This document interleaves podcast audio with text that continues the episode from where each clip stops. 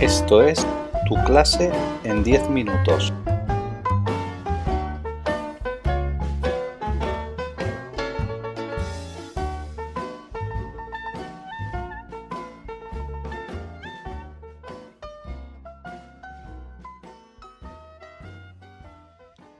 Hola, a continuación os voy a presentar este texto escrito por ¿A dónde va la escuela?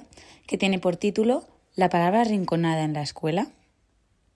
Vamos a manejar un concepto que en principio parece complejo, pero que si nos detenemos un poco en desbrozarlo, nos será muy útil para analizar lo que hoy está sucediendo en muchas escuelas. Logos es un término, un denso concepto, procedente de la Grecia clásica, seguimos Aristóteles, que cuenta con varios significados que conforman un campo semántico amplio y coherente. La primera traducción de logos es palabra, pero a continuación llegan otras acepciones que son muy expresivas para entender su alcance de significaciones expresión, concepto, discurso. Y en esta dirección aparecen los significados que más nos interesan habla, verbo, razón, inteligencia. Logos es un concepto que nos ayuda a entender el moderno concepto de lenguaje entendido en sentido amplio, como la facultad eminentemente humana de razonar y comunicarse. Es decir, podemos concebir el lenguaje, entendido como logos, como el pensamiento y la comunicación que nos sitúa razonadamente en el mundo y nos permite vivir en sociedad.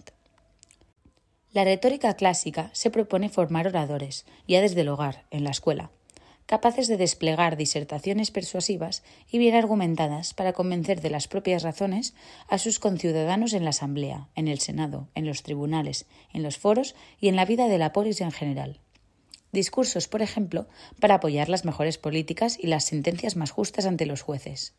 La retórica clásica se propone formar oradores sabios, éticos y elocuentes. En este sentido, Aristóteles también destaca que el lenguaje es una herramienta fundamental para el aprendizaje y la educación. A través del lenguaje, del logos, los seres humanos pueden transmitir y adquirir conocimientos, lo que permite el desarrollo y la transmisión de la cultura y el conocimiento a lo largo de las generaciones. Vayamos, pues, a la escuela de hoy mismo. Muchas escuelas, no todas, se han convertido en campo de experimentación y despliegan un activismo constante. Su razón de ser parece ligada a la creación de nuevas pedagogías, que siguen los postulados de la escuela nueva, y en concreto las ideas de John Dewey. Este pedagogo norteamericano de principios del siglo XX nos diría que hay que aprender haciendo, learning by doing. Hay que experimentar usando la cabeza, pero a menudo obrando con las manos, construyendo artefactos. El conocer se liga a menudo a una práctica. La labor del maestro, en su rol de facilitador, es que el alumno construya su conocimiento desde su propia base, y en unos procesos de ensayo-error inicia el proceso de su propio aprendizaje. El lema para estas escuelas es muy a menudo una innovación llena de experimentaciones prácticas. Esta innovación activista estaría por encima de un conocimiento más ligado a la lectura atenta, a la recepción de la palabra que emite el profesor, a la formulación de ideas mediante un lenguaje escrito en el que se argumenta razonadamente sobre la base de conocimientos adquiridos. La palabra, el logos entendido en sentido extenso, estaría arrinconada en esta escuela tan dinámica. No es negativo realizar prácticas y experimentar nuevos saberes. Lo que no es positivo es que este activismo, a menudo lúdico, sea casi el único centro de la escuela en detrimento de la palabra entendida como logos, razón, pensamiento.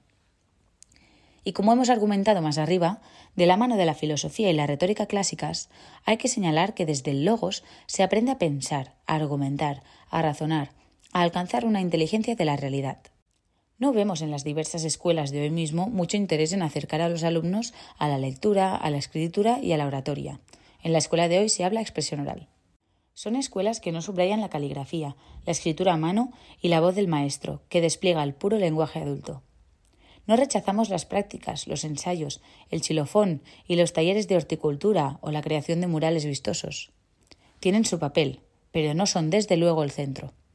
El centro, los saberes fundamentales, por ejemplo, en primaria, a tenor de lo que señalaba el ministro de Educación francés de 2017 a 2022, Jean-Michel Blanquet, son leer, escribir, calcular y respetar al otro.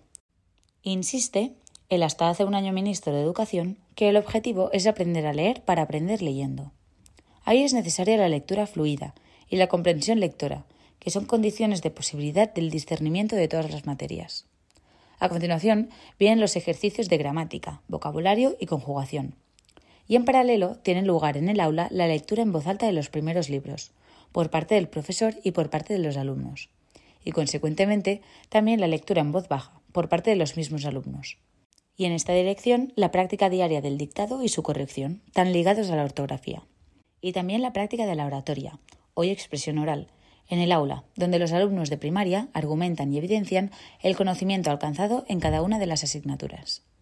Y finalmente, la composición de redacciones, que en secundaria serán verdaderos ensayos, en los que el lenguaje debe paulatinamente expresar las ideas con claridad, concisión y acierto. Están muchas escuelas de primaria centradas en estos menesteres que tienen al logos como centro, o más bien están gamificando, convirtiendo en juego muchas de sus actividades para lograr motivar a los alumnos.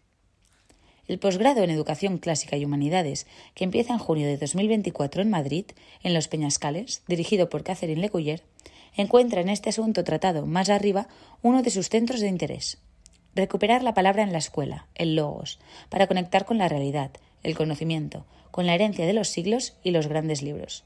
Es decir, una educación clásica que va más allá de las ocurrencias y los juegos de la escuela actual, que ha bajado mucho las expectativas con respecto a sus alumnos.